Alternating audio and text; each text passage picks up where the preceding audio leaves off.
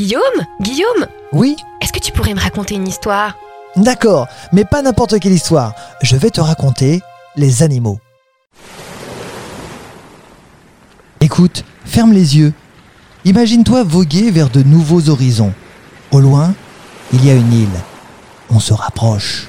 C'est une île remplie d'otaries, mais elles sont énormes Découvrons ensemble l'otarie de Stellaire.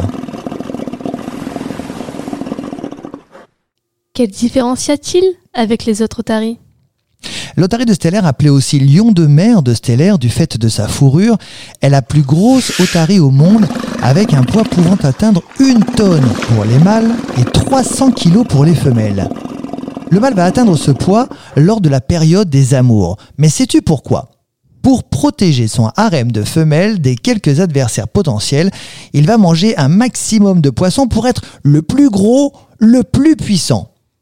Quant au petit, il va mesurer environ un mètre et peser une vingtaine de kilos. Où vivent les otaries de stellaire?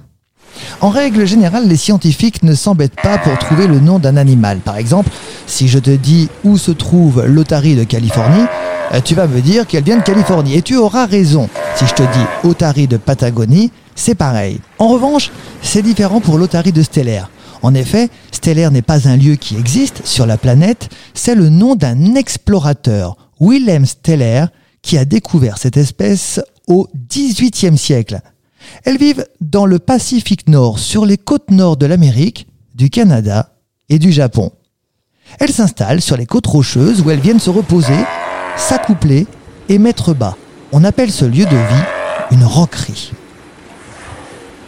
Pourquoi les dents sont-elles si noires? Ce n'est pas un signe de mauvaise santé comme chez nous. Au contraire, leurs dents sont noires car elles sont recouvertes d'une multitude de bactéries qui les aident à digérer leurs aliments. L'otarie ne mâche pas sa nourriture, elle l'avale tout rond. Alors, elles ne servent qu'à digérer? Non, pas du tout. L'otarie de Stellaire a entre 34 et 38 dents qui l'aident à chasser, à attraper le poisson qu'elle avalera tout rond, mais également à déchiqueter une proie lorsque celle-ci est trop grosse pour être avalée en un seul coup. Que mange-t-elle? L'otarie de Stellaire mange essentiellement du poisson, comme du hareng, du maquereau, du saumon, de l'esturgeon, mais également des calmars et des poulpes. Combien de temps dure la gestation? La gestation, c'est-à-dire euh, le temps que met la maman à garder son petit dans son ventre, dure environ un an, en tenant compte d'une période d'implantation différée d'environ trois mois. Mais qu'est-ce que ça signifie? Alors ça, c'est pas facile à expliquer. C'est une période lors de laquelle la femelle est fécondée, mais l'embryon ne se développe pas. Si tu préfères, si la mère rencontre des problèmes, celui-ci continuera à ne pas se développer.